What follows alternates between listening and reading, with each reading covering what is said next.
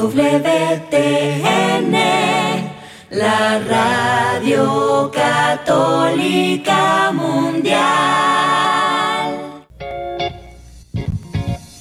Desconéctate del mundo y conéctate con Dios. Aquí estamos conectados en familias, amor. Luz para todos los hombres. Queridos oyentes de Radio Católica Mundial, qué alegría poder estar con ustedes de nuevo. Somos las hermanas comunicadoras eucarísticas del Padre Celestial. En el día de hoy estamos la hermana Iris Consolata, la hermana María Paz y tenemos un invitado muy especial. Martín González es mi nombre, fraile sacerdote Agustino Recoleto. Estamos transmitiendo desde la hermosa ciudad de Cali en este espacio radial de Conectados en familia. Conectados en familia. Siendo, luz para todos los hombres. Bueno, y les recordamos a todos nuestros oyentes de Radio Católica Mundial que pueden escribirnos en nuestro chat en vivo, ¿cierto? A través de las redes o llamarnos a los números desde los Estados Unidos 866-398-6377 y fuera de los Estados Unidos al número 1205-271-2976. No se queden con las preguntas, con las dudas, con los testimonios, en fin, con todo lo que quieran decir. La idea es participar y seguir creciendo en nuestra fe católica. Así que bienvenidos y pues es hora de comenzar con nuestra oración como siempre. Es hora de comenzar. Estamos conectados. Nos colocamos en presencia de nuestro Señor, Padre Celestial, nos colocamos en tus manos, te pedimos que nos mires porque tu mirada de amor nos sostiene, nos mueve y nos ayuda a seguir tu voluntad. También te pedimos que nos ames, nos amas constantemente, pero a veces no nos damos cuenta de tu amor.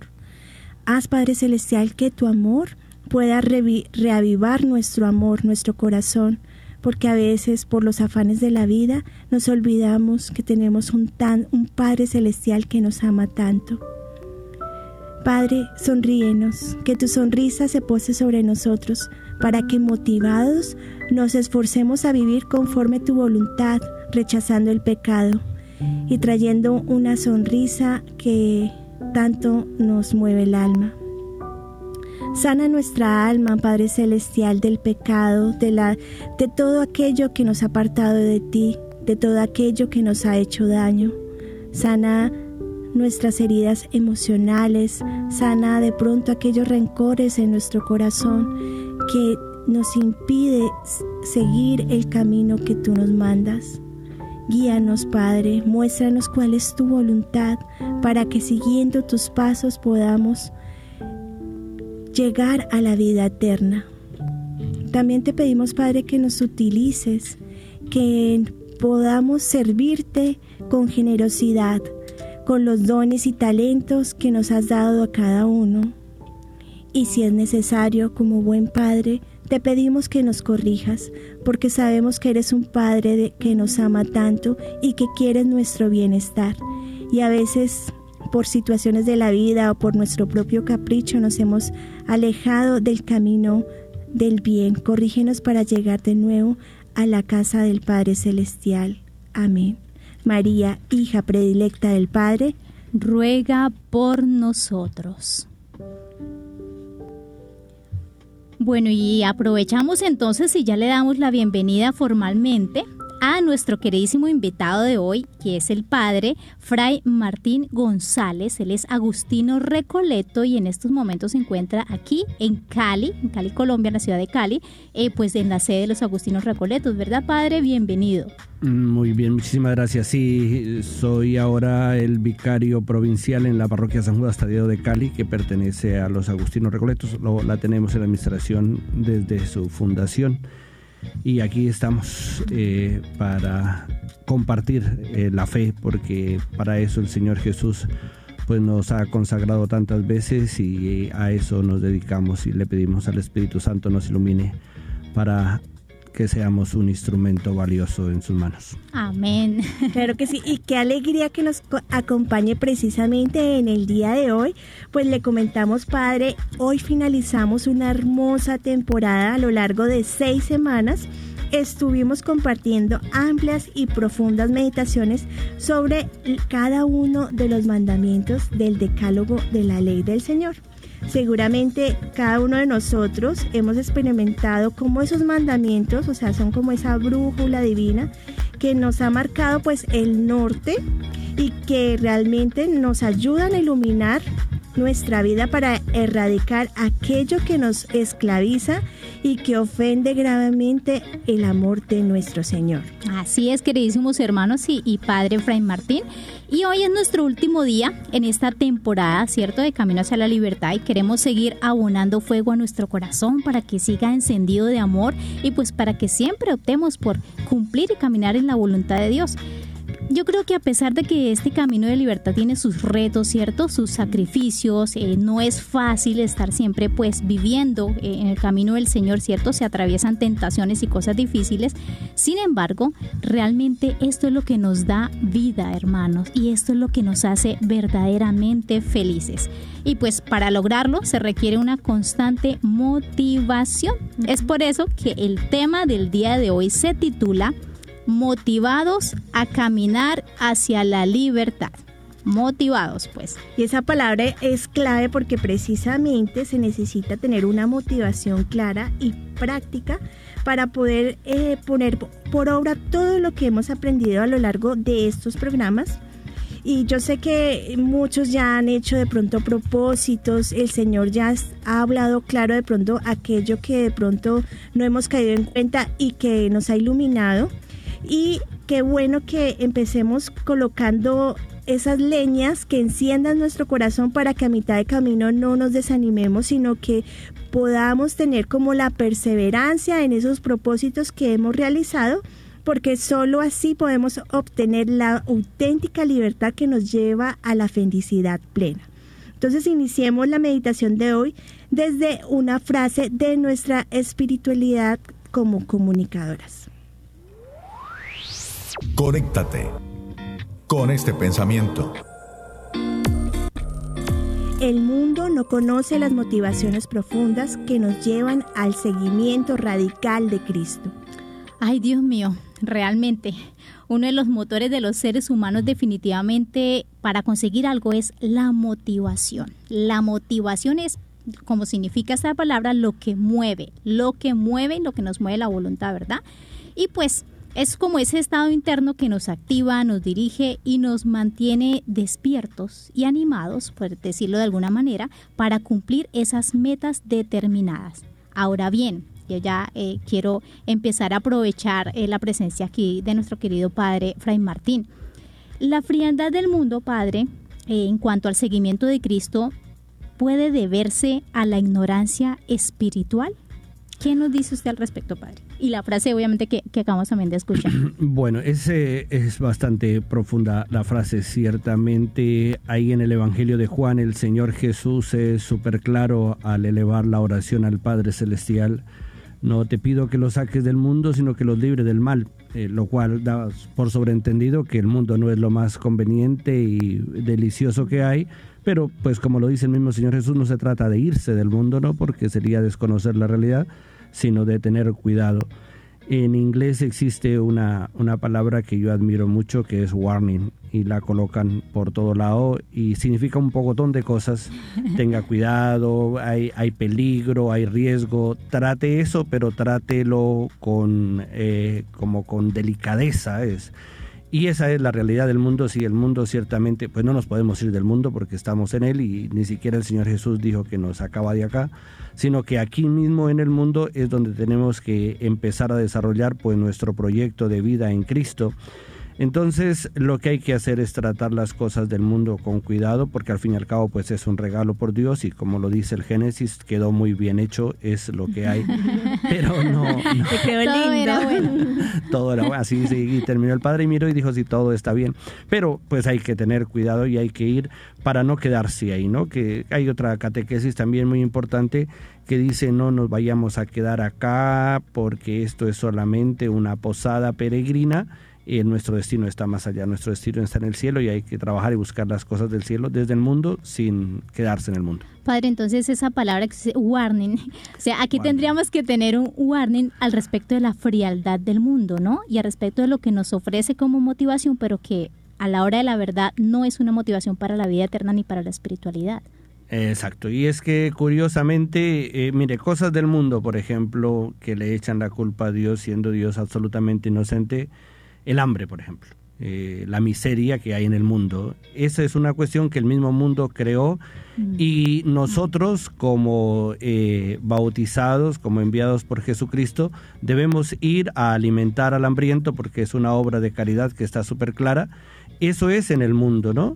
Pero eh, si tú le dices a cualquier persona, mira, la, la pregunta del millón para hacer un debate así súper intenso, eh, a la criatura que te pide monedas en la calle hay que darle o no hay que darle. Ay, Dios mío. Esa es la pregunta del millón y sobre todo cuando todos los días nos encontramos con esas personas con, o con la misma persona. Y entonces uno le da una moneda y llega otra persona y le dice, pero ¿para qué le da? No ve que ese se lo toma en droga, no sé qué. Es, es, un tema del mundo. El mundo fue el que creó el hambre ah. y el Señor Jesús se encontró con eso y nos recomendó ser caritativos pues en aquella frase eh, sabia y trascendente, sean mansos como palomas, pero astutos como serpientes. Y, y es, ese es el warning, ese es el warning. Hay que tratar cada tema. Y repito, solo por citar una cosa, ese es el, tema este, si se le da o no se le da limosna. Y pues es, es, yo lo he resuelto y de hecho así le contesté el otro día a alguien que me decía, ¿y para qué le da? Yo no le di a esa criatura que está ahí ni el proyecto de ese mundo es mi preocupación. ¿no? El mundo es ahí, yo le serví a esa persona porque es un templo de Dios y yo le sirvo a Dios y yo le sirvo a Dios, ya lo que esa criatura haga es tema de mundo, más o menos así es la cuestión del mundo en un lado, pero yo trabajo en el mundo. Y eh, padre, bueno, como cristianos, ahora sí, ¿qué tipo de motivaciones deberíamos tener? Para la, vivencia de los mandamientos. De los mandamientos, sí. Yo tengo una frase que la digo por ahí con harta frecuencia, las grandes motivaciones han hecho las grandes empresas y de eso me valgo de mis maestros que son los adolescentes. grandes maestros. Sí, son grandes maestros. Eh, un adolescente que es despreocupado, que nunca atiende la cama, que deja todo tirado y que esto, el día que empieza a recogerlo y a hacer aseo y le pregunta a la mamá dónde está el recogedor y el trapero y arregla todo el mundo en la casa se queda aquí, ¿qué pasó? ¿Qué lo motivó a arreglar la casa? Y entonces eh, termina diciendo, es que viene una compañerita a hacer tareas. Esa compañerita no es solamente una compañera de la escuela, es, es alguien que significa mucho para él. Y esa es la gran motivación que tenemos nosotros, lo dice tan hermosamente el Salmo 26, una cosa pido al Señor, eso buscaré, habitar en la casa de mi Padre por días sin término. Esa es la gran motivación, la más grande de todas, es el cielo. Y, y, pues lo otro que llevamos escrito, como dice nuestro Padre San Agustín, tu Señor nos hiciste para ti y nuestro corazón está inquieto hasta que descanse en ti. Eso lo llevamos aquí por dentro. Todas las cosas que hacemos, eh, que curiosamente, para unir los dos temas, yo me voy al mundo a buscar porque deseo, resulta que no, que ese deseo, el deseo que yo tengo aquí no es de mundo, el deseo que yo tengo es de Dios. La, la mega motivación es el cielo y la felicidad. El amor definitivamente está en todas partes y debe ser el motor interno más fuerte que tenemos. Tal cual. Que tengamos, Padre. Eh, bueno, hablemos un poquito de las características de los 10 mandamientos. Hoy pues es el último día que vamos a hablar en esta temporada. Ya toda la temporada hablamos sobre los 10 mandamientos de este camino hacia la libertad.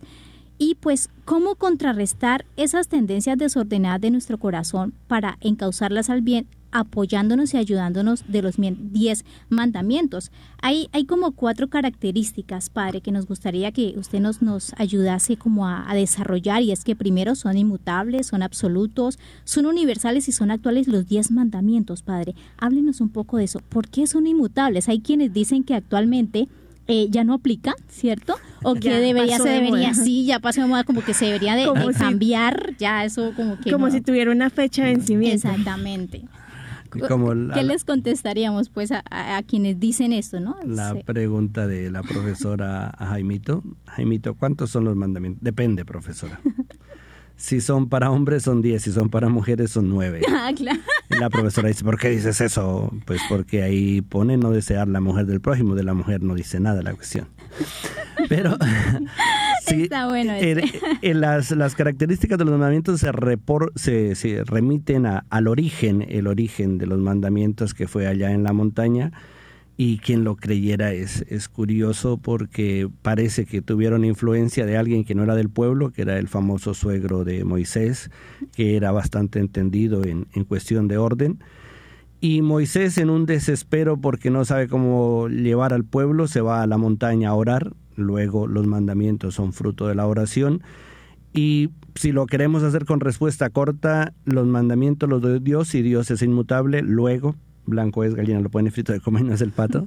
Si Dios es inmutable y Él hizo los mandamientos, los mandamientos son inmutables, es decir, eso no, no cambian, porque lo que logró Moisés allá en la montaña, lo que Dios le dijo a Moisés, es el fundamento. Es algo así como, no sé, hablemos de alguna máquina más antigua, ¿cuál será? No sé, la máquina de planchar de pronto puede ser la cuestión y de la que hicieron primera con un poco de carbón y, fuego adentro a la que hacen hoy con un microchip que sube temperatura, pues es la misma función y la esencia es la misma y así pasa con los mandamientos, ¿no?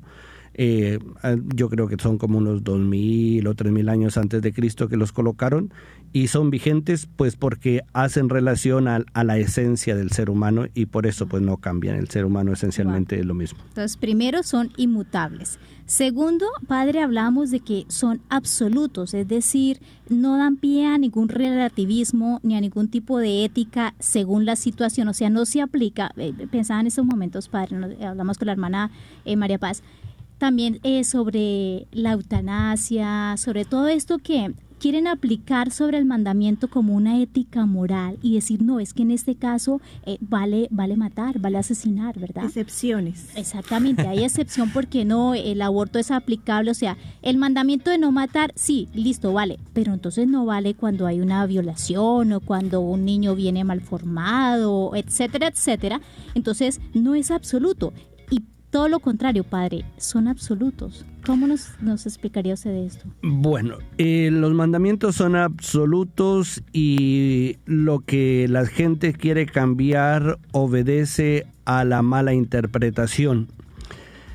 Eh, me voy a atrever a decir que todos los, los adultos hemos tenido la grande oportunidad de la experiencia de un bebé recién nacido, uno o dos meses, que llore ¿Por qué llora el bebé? Es el gran misterio del siglo, o sea. Entonces uno dice, pues no tiene frío y lo arropa. No, no le pasó. Tiene hambre, le da de comer, no le pasó.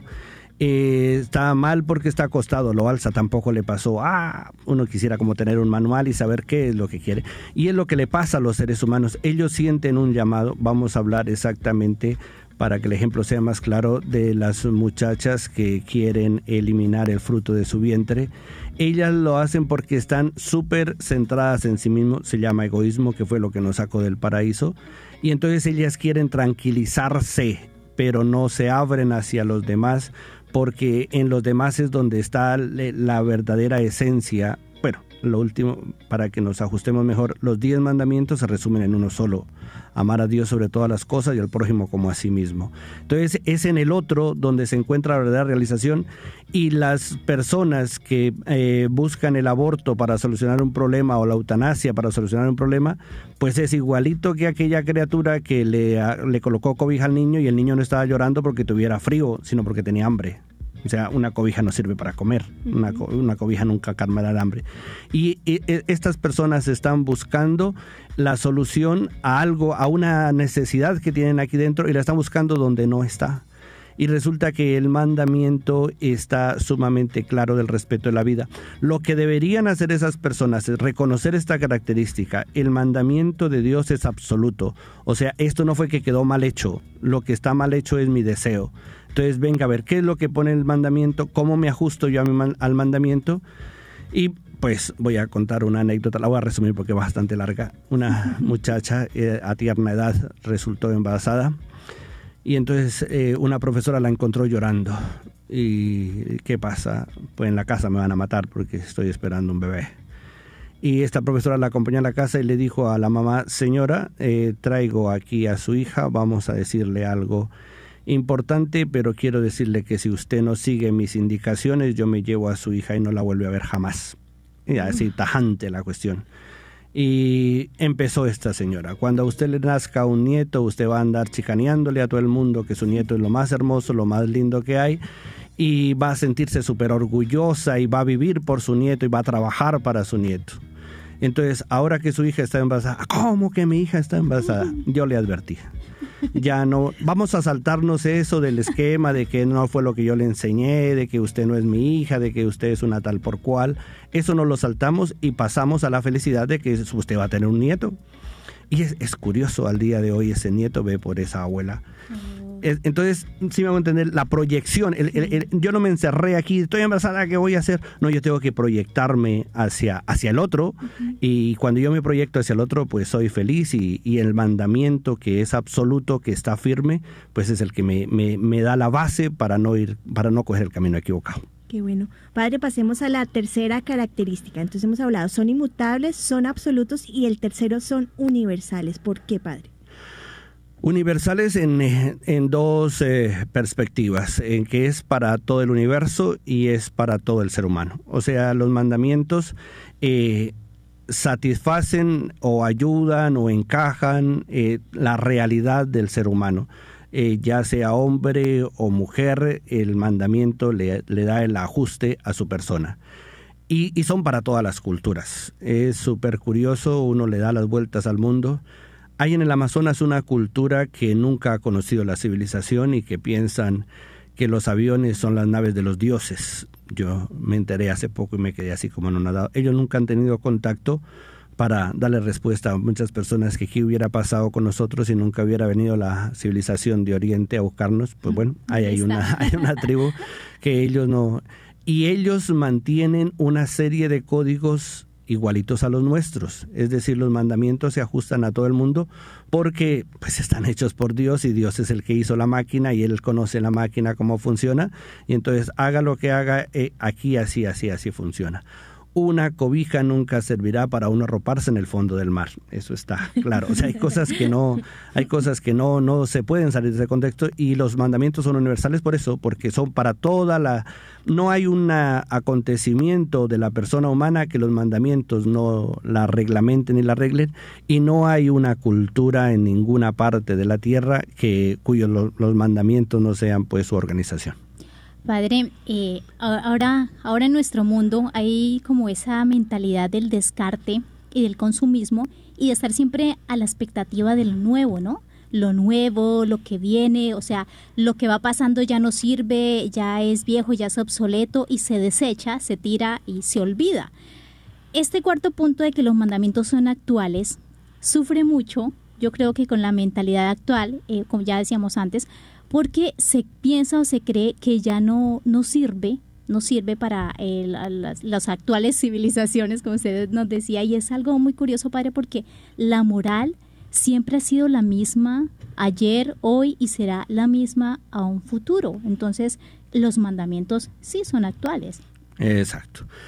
La actualidad de los mandamientos radican en que como fueron compuestos por la esencia humana, el día que el ser humano deje de ser humano, ese día los mandamientos dejarán de ser mandamientos. Pero pues eso es una contradicción lógica porque si no es humano, por ejemplo, los robots, ah, pero, pero los robots no son humanos. Los humanos, y mientras esté el ser humano, el mandamiento va a ser actual y lo va a regir porque es, eh, es como esa fuerza que está súper clara en cada persona de que lo que tengo que hacer ahora. Eh, por ejemplo, ahí, así, ah, pues ahora que visitaba a mi familia, recordamos con mi hermana que cuando nos formábamos en el patio del colegio, la coordinadora hacía una oración, esclarece el bello cielo y lo que sigue. Y entonces, hoy en día, pues con todas esas vueltas que le da la gente, eh, si uno va a un colegio de estos que se creen evolucionados y forman a los muchachos y los pone a hacer oración, pues dicen eso ya pasó de moda. No, no es cierto. No ha pasado de moda porque mi contacto con el trascendente, eso lo tengo que hacer siempre. Ya que se inventen leyes ahí de que la libertad de culto, entonces no sé qué, pero eso es absurdo, ¿no? Pero esas personitas necesitan comunicarse con el trascendente. La oración es siempre va a ser actual porque es una necesidad esencial del ser humano que lo hagan de esta o X o Y manera, que ese es el otro tema, cuando las personitas chiquititas no tienen un contacto con el trascendente, pues agarran otros caminos equivocados porque necesitan el trascendente. Es mejor eh, enseñárselos desde la escuela. Padre, es momento de pasar a nuestra sección Viviendo el Hoy y después continuamos hablando sobre este tema tan interesante. Digamos todos, Padre, que todos seamos una sola familia para gloria tuya. Conéctate con nuestra iglesia. Con la realidad del mundo. Con nuestros hermanos, Nuestros necesitados. hermanos necesitados. Conéctate con verdadera caridad fraterna. Caridad fraterna. Estamos en Viviendo el hoy. Conectados. Bueno, queridos oyentes, queremos invitarlos a que nos llamen a participar de este espacio que es para ustedes. Pueden aportarnos con eh, las dudas que tengan porque enriquecen el programa. También si tienen testimonios al respecto, las líneas están abiertas para que participen desde Estados Unidos al 866-398-6377 y fuera de los Estados Unidos al 1205-271-2976. Aquí el padre Fray Martín está dispuesto a contestar todas sus preguntas, así que motívense a llamar. Ahora sí, hermana Consolata, ¿qué historia nos quiere compartir en este día? Bueno, yo estaba indecisa porque tenía bastantes historias muy interesantes, pero entonces eh, aquí con la hermana María Paz consensuamos y dijimos, bueno, hay una cosa que a veces nosotros los católicos eh, no conocemos plenamente nuestra fe, ¿no? Hay, hay detalles de la iglesia que son tan ricas, hay mil detalles en verdad, según nos dice el padre, hay mil detalles que son muy ricas. Y por ejemplo, eh, ustedes saben qué criterios o cómo se eligen los cardenales y quién los elige. Eso es algo muy interesante. sí. ¿Qué criterios? Imagínense que los cardenales son nombrados únicamente entre los obispos y los procedimientos de nombramiento de los obispos pues pueden variar, pero solamente el Papa, el mismo obispo de Roma, tiene capacidad de nombrar a los obispos libremente, o sea, solamente él, ¿cierto? Y pues para comprender cómo se eligen los cardenales es necesario volver brevemente al nombramiento de los obispos. ¿Cómo se elige un obispo? Un obispo es nombrado primero por el Papa, hermanos, pero no asume el cargo hasta su ordenación episcopal. Y la ordenación episcopal es la tercera parte del mismo sacramento, el del orden, ¿cierto? Dispensado al diácono, diácono temporal o diácono eh, Transitorio. transitorio, exactamente, e- y al presbítero y al obispo. Esas son las tres formas, ¿verdad? Y entonces, ¿cómo se elige un obispo? Pues los procedimientos de nombramiento han variado durante mucho tiempo, hermanos, y aún hoy difieren de un país a otro, aunque la ordenación sigue siendo el mismo sacramento en todos los casos. No son los sacerdotes mismos los que se presentan, o sea, el padre Fray Martín no podría ir a decir, eh, no, Santo Padre, yo soy, eh, soy opcionado para, soy aspirante para obispo. No, no, no, no, no. Son los obispos, aunque sí tienen todas las características, son los obispos en ejercicio los que lo, in- lo indican, ¿cierto? Al nuncio. Es decir, a un representante del Papa. El nuncio apostólico es como una especie de embajador del Vaticano en diferentes países. ¿Cierto? Entonces, el derecho canónico, hermanos, exige ciertos criterios para ser obispo tener al menos 35 años, por ejemplo, haber sido sacerdote durante más de 5 años y tener una licenciatura en teología. Luego, el nuncio, o sea, el embajador del Papa, realiza una investigación en secreto. Imagínense en esto, mantenida en secreto. O sea, el padre Martín sí puede estar siendo investigado y no lo sabemos.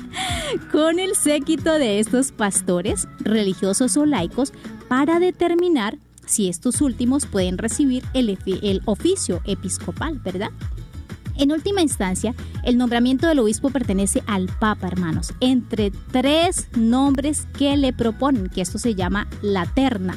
O sea, los obispos van y eligen tres sacerdotes y le dicen al nuncio, mire, estos son los tres opcionados, esa información de cada uno de ellos se le lleva al Papa y el Papa en su libertad decide pues eh, a quién de ellos escoger. Ahora, el que finalmente es designado queda enteramente en libertad de aceptar o no esa misión que de ningún modo se le va a imponer, sino que él va a aceptar en libertad. Mire tan hermosa nuestra Iglesia Católica que no obliga a nadie, aunque sea a recibir. De hecho, el Papa también está libre de escoger cuando es eh, elegido sumo pontífice entre los cardenales, es libre de escoger si decide pues aceptarlo o no.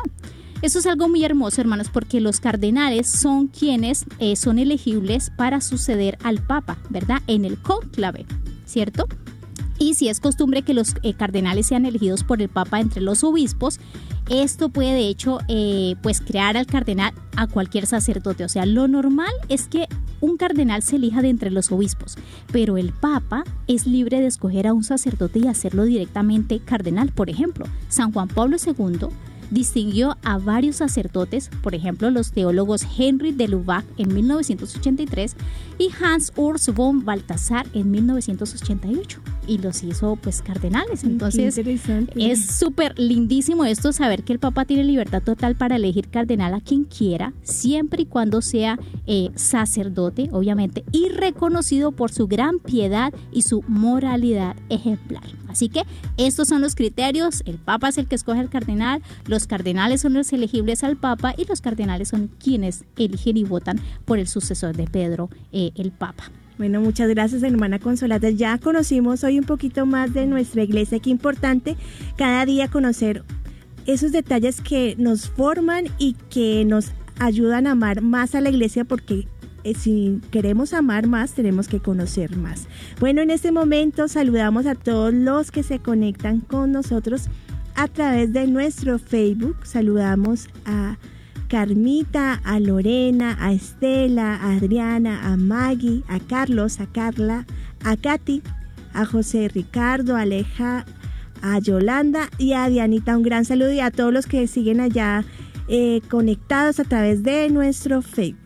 Exactamente, y un saludo muy especial también a todos los que nos siguen a través de nuestro canal en YouTube hay bastantes que están ahí conectados de verdad muy muy muy fieles y pues les queremos agradecer a todos y a cada uno de ustedes por porque están siempre ahí pendientes, ¿verdad? Porque están siempre ahí eh, a como con esa motivación de crecer más en nuestra fe y de crecer más en el conocimiento de nuestra Iglesia Católica. Así que mil bendiciones para todos y cada uno de ustedes. Y también los que se conectan a través de YouTube de EWTN, un gran saludo y los que nos escuchan directamente desde eh, la radio.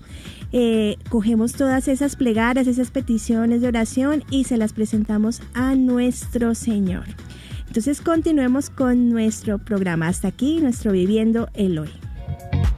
Seguimos conectados, seguimos conectados.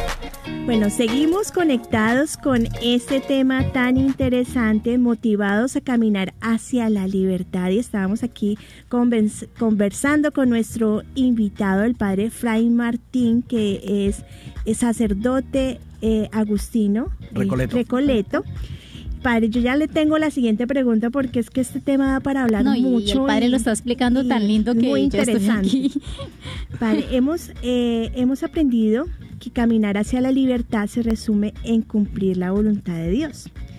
Yo quiero preguntarle esto porque esto yo creo que todos nos no los hemos cuestionado. ¿Por qué cuesta tanto? ¿Y qué podemos hacer para no desanimarnos a mitad del camino? Muy buenísima la pregunta. ah, me voy a remitir al, al Evangelio, aquel personaje me, me, ha impactado, siempre llega ahí con su hijo para que el Señor Jesús lo sane y entonces el Señor Jesús le hace la super pregunta, ¿crees que puedo? Es algo así como ¿tienes fe? Y confiesa una verdad tan bonita y tan real de todos los seres humanos, pues sí Señor Jesús, yo creo, pero aumenta mi fe. Y es eh, lo mismo en este tema del camino hacia la libertad yo quiero hacer la voluntad de Dios, eso es lo que me conviene porque pues Él es el, dueño y Señor de todo y Él es el que sabe lo que más me conviene. Hay un, sacerdote allá en, el templo donde mi madre va a, misa que repite mucho una frase y ella se, la aprendió ya y me la contó, es, es chévere que dice que la oración nuestra a veces es, eh, Señor Dios, hágase tu voluntad y un poquitito de la mía. Porque es, es, como la tendencia que tenemos nosotros de, de sí, de, de, meter algo de, de lo nuestro. Pero, ¿por qué cuesta tanto? Pues porque nosotros no nos entregamos del todo a la, al actuar de Dios y porque, como lo dice una canción por ahí, el amor de Dios nos duele. Le tenemos así como un tantito de miedo. De hecho, hay otra frase que circula mucho por ahí en los medios y es eh, eh, la, que le dice al ten cuidado con lo que le pides a Dios, porque como que de repente pues es, puede ser muy riesgoso. Entonces, en, eh, en general, el, el, tema de que nos cuesta es porque nosotros estamos amarraditos. Yo no sé ustedes a qué edad aprendieron a nadar. Yo ya era bastante, mucho, muy mayor. Ya la cédula iba a cumplir como dos años casi. Y fue porque se fue el agua en el seminario, y si no, no aprendo a nadar. Y lo, lo, enseñan a uno a nadar y lo, se agarra uno al borde de la piscina y empieza a patalear. Pero pues hasta ahí la parte de los pies, genial.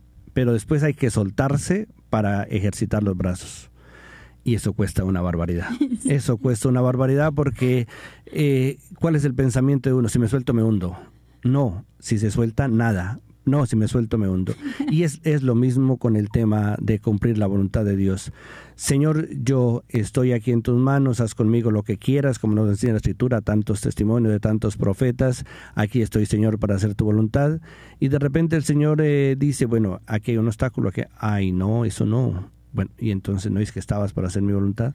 El, el tema es aprender a soltarse, aprender a Una vez se suelta uno, que de hecho es lo mismo en la piscina, el día que uno tiene la confianza suficiente de que el agua no se lo va a tragar a llevar a otro mundo paralelo, entonces uno se suelta y después goza mucho nadando. Y es lo mismo cuando uno se suelta la voluntad de Dios, Él va dirigiendo y ya uno pierde el miedo. Pero si le pasó a los apóstoles de ahí para adelante, a todo el mundo, pero de verdad que lo que está al otro lado es maravilloso, dejar que el Señor Dios vaya guiando la barca a donde Él quiera porque Él sabe. Padre, me, me ponía a pensar ahora con lo que usted estaba explicando, eh, la cuestión de que es difícil soltarse porque lo primero que uno piensa es me voy a hundir, por lo tanto me voy a ahogar y me voy a morir, ¿cierto? Padre, ¿usted cree o más bien es seguro que el enemigo, el demonio, es quien sobre todo mete ese miedo eh, en la persona, en el alma, o hace creer a una sociedad completa de verdad que no vale la pena, que es contraproducente y que no es bueno los, los diez mandamientos porque te vas a hundir mundanamente hablándolo, te vas a morir, es decir, no vas a disfrutar de las cosas buenas de la vida. Y muchas veces eh, pasa la gente incluso no le dice afuera, uy, no, es que yo no sería capaz de vivir, eh, no sé, la castidad o la fidelidad o no disfrutaría como lo hago ahora o ir a misa el domingo, no, porque es que eh, es donde el día en que más hago dinero en mi negocio o en lo que pues tengo que hacer, ¿verdad? El enemigo, ¿qué tanta incidencia, Padre, tiene eh, en hacernos apartar y en generarnos ese temor? Ese miedo de, de, soltarnos y abandonarnos en el Señor. Hay una anécdota agustiniana muy interesante. Estaba nuestro Padre San Agustín con sus frailes instruyéndoles eh, acerca de la humildad, porque todas las obras buenas que hacemos los seres humanos es por la gracia de Dios, luego el autor y quien se gana los honores es Dios, no nosotros. entonces un fraile dijo, sí, eso, y las cosas malas son culpa del diablo. Y entonces nuestro padre San Agustín le dijo, no, señor, las cosas malas son culpa suya. No le eche la culpa al diablo. El diablo es el tentador. el Señor Jesús lo advirtió y, el otro día en una prédica alguien abría así mucho los ojos porque, bueno, no son palabras mías, son del Evangelio. El Señor Jesús dice, yo me voy, pero cree el príncipe de este mundo. ¿Cómo? ¿Qué qué? Satán, sí, él está ahí tentando. Él es el tentador, ese fue su papel allá desde el principio de la creación. Y él sí, pues sugiere, mi abuelo que en paz descanse decía, el demonio al oído te está diciendo, deja la misa, deja el rosario y seguir durmiendo. y de alguna manera, pues sí, es, eh, son las sugerencias que él hace. Pero cuando uno le echa la culpa al diablo, que era lo que explicaba nuestro padre San Agustín a ese fraile, uno se queda por fuera de forzar su responsabilidad, ¿no? Eh, hoy publiqué en el estado del meme, ya encontré la fórmula para que el arroz quede bien preparado, que otro lo prepare por mí. y entonces echarle la culpa al diablo sería pues, esperar que el diablo se convierta y haga las cosas. No, cuando yo me echo la culpa, cuando es mi responsabilidad, entonces yo tengo que hacer el esfuerzo de... Y con respecto, por ejemplo, a la duda de la vida religiosa, eh, los votos de castidad, pobreza y obediencia, Aquí sí que conviene es hacer lo contrario.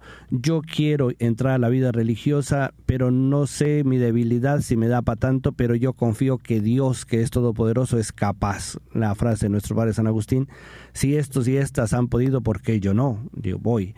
Y vale también para el tema de la misa, ¿no? Eh, eh, hay que ir a misa, necesito las bendiciones y eso y hay que prepararse. En aquella otra frase muy bonita que no sé de qué pensador es, yo voy a vivir eh, como si Dios existiera y con eso cuando yo llegue allá, pues voy a decirle, yo me esforcé lo suficiente para agradarte, para estar contigo, genial. y si yo Pascal. Y si ah, exacto. Y si yo llego allá y no hay nadie, pues genial porque estoy contento porque hice las cosas bien, las hice a conciencia. Entonces sí es, es es bastante importante, el diablo tienta. Sí, eso no lo vamos a ocultar porque tentó hasta el mismo Señor Jesús, pero también hay que recordar que el Señor Jesús lo venció en la cruz, o sea, ya no es el mismo diablo de antes, ahora anda vencido. ya no es el mismo diablo. Ya no es el mismo diablo de antes. Si fuera el que tentó a Jesús, de pronto caíamos rapidito, pero ya él lo venció. Entonces ya lo que anda es, pues los famosos pataleos de ahogado que dicen, ¿no? Está vencido y quiere hacer entender que no está vencido, pero no es puro chisme, porque él es el padre de la mentira.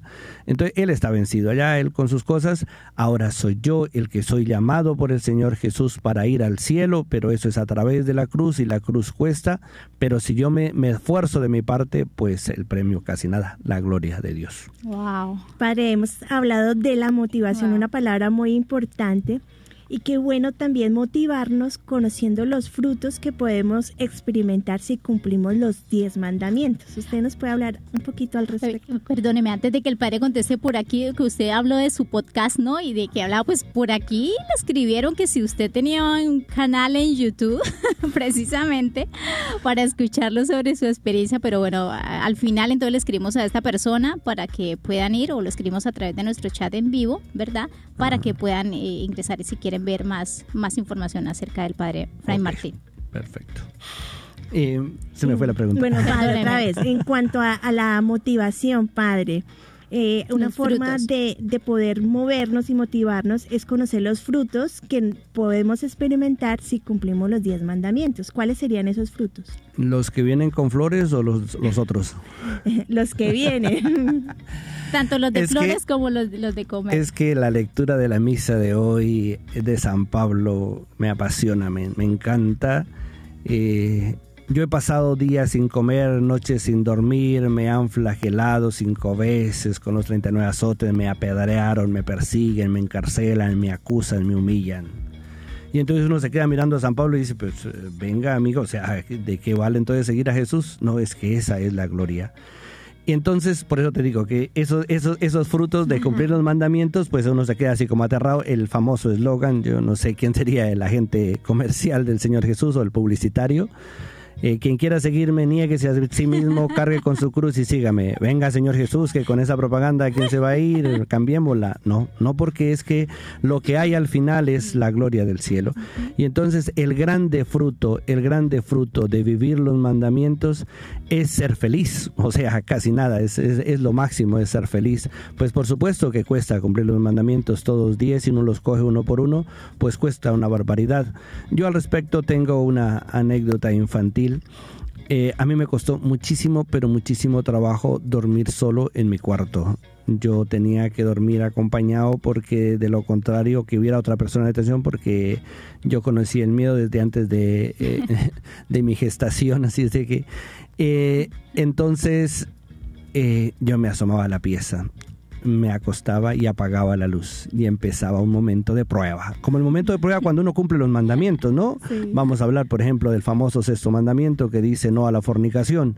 No, pero ¿cómo voy a ser capaz? No, yo no me... Y entonces yo hacía el super esfuerzo, rezaba todo lo que sabía, me sirvió de algo el miedo porque así aprendí a orar.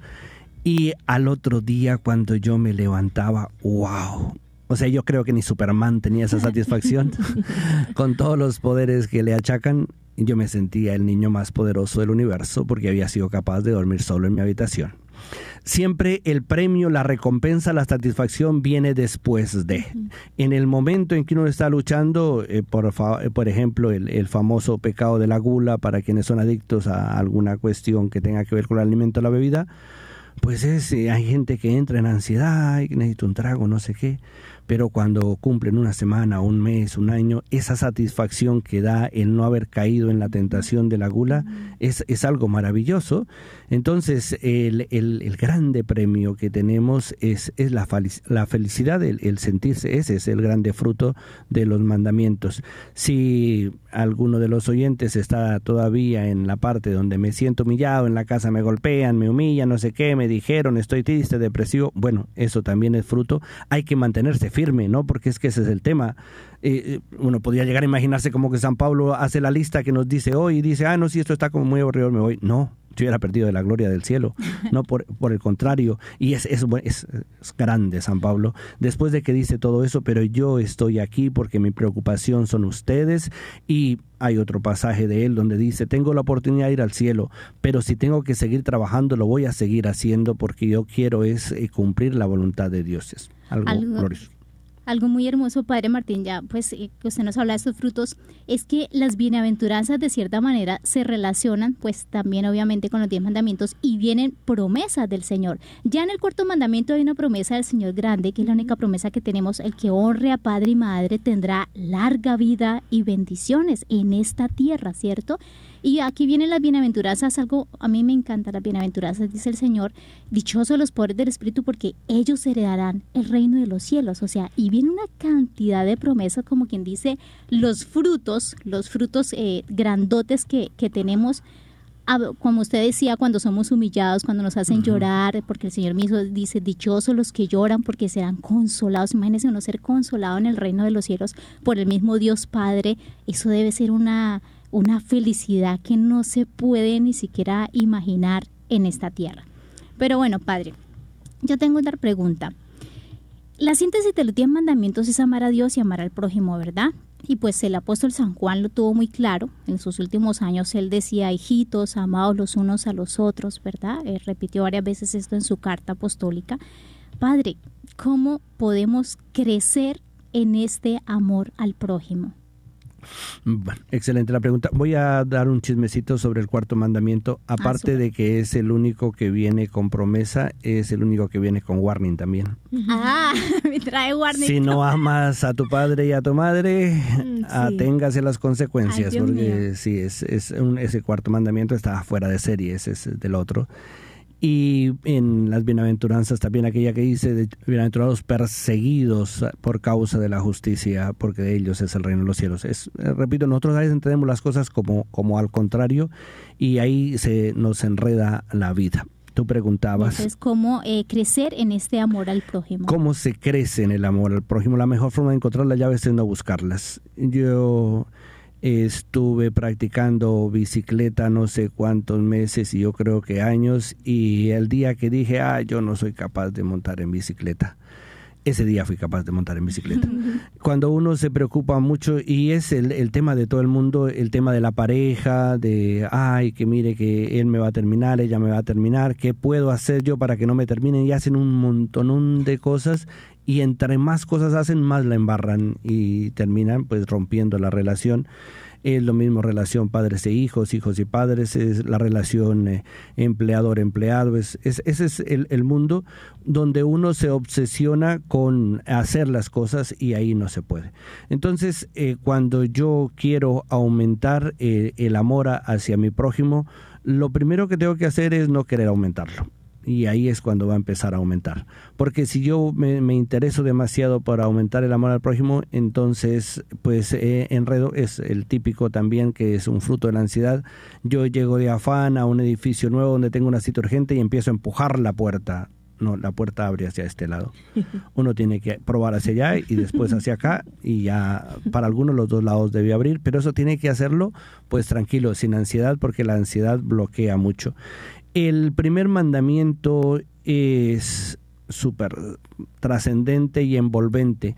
Dice, amar a Dios sobre todas las cosas y amar al prójimo como a sí mismo. O sea, si yo no tengo amor por mí, que una vez asistí yo a una, una pelea de, pues, de, esas parejitas así, eran gente de colegio, entonces era muy simpático porque era la pareja era famosa, ¿no? Como se hacen famosas, fulanito y fulanita se cuadraron, no sé qué, y era, uh, todo el mundo, wow y de repente no sé por qué motivo terminaron y después ella estaba pues en otra relación y nos encontramos con él ahí, ah, mira que te la quitaron y eso es la cuestión.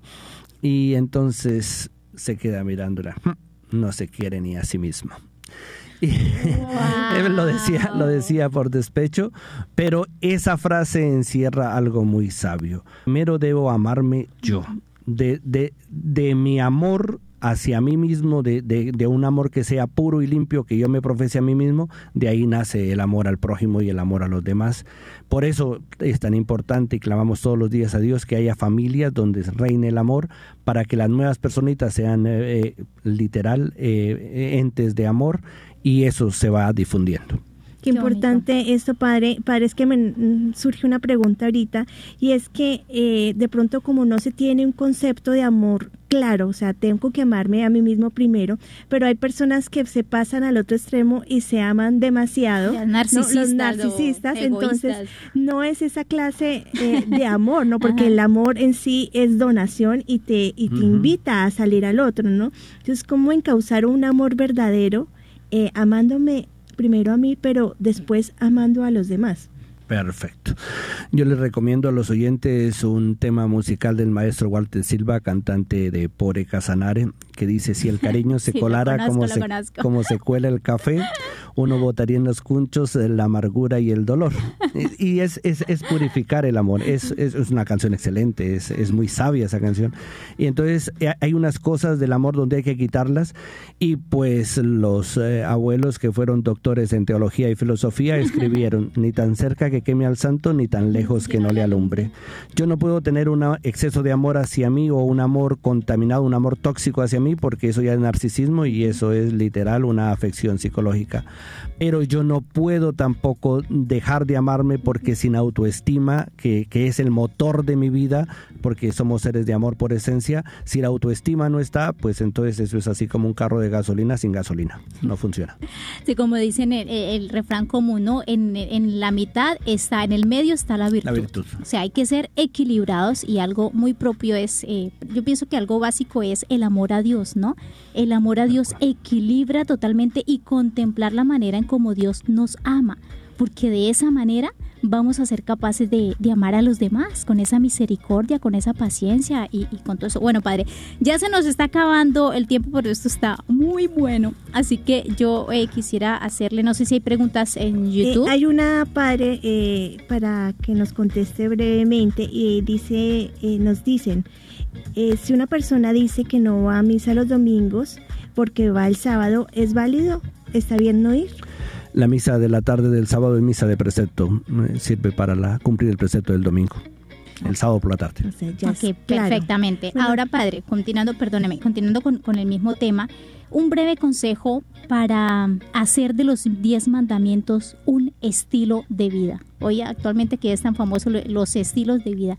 ¿Qué hacemos o cómo haríamos para tener estos diez mandamientos, Padre, como un estilo de vida? El TIG para que los mandamientos de vida. Ese tig es el entregarse en las manos de Dios. Es la mejor forma como uno puede hacer de los mandamientos porque el Señor Dios lo va guiando y lo va modelando y Él hace la obra. padre, muchísimas gracias. Padre, lo invitamos a hacer una pequeñita oración para motivarnos a caminar hacia la libertad. Amén. Se nos dirige y nos regala una oración con una bendición, una bendición a todos nuestros oyentes y a nosotros también para que tengamos esa gracia y esa motivación de, pues, de caminar en este camino hacia la libertad cumpliendo los diez mandamientos. En este minutico que nos queda. Y entonces el Señor Jesús dijo, cuando oren digan, eh, eso primero, tener a Dios como nuestro Padre, reconocer la grandeza y las grandes bendiciones que Él nos da, alabarlo y bendecirlo, adorarlo con todo lo que significa adorarlo, por las grandes eh, bendiciones y regalos que nos da, y después encomendarnos que, que, nos limpie, que nos purifique, que nos sane para que podamos eh, contemplarlo, estar siempre, estar siempre con Él y suplicarle su bendición. Que Dios Todopoderoso nos bendiga en el nombre del Padre y del Hijo y del Espíritu, Santo. Amén. Amén. Bueno, queridos hermanos, terminamos esta bella temporada y los invitamos a que continúen con nosotros porque va a empezar una temporada bellísima para toda la familia. Entonces, pilas desde el lunes. Dios les bendiga y gracias por estar en Conectados. Chao. Bendiciones. Conéctate con Comunicadoras.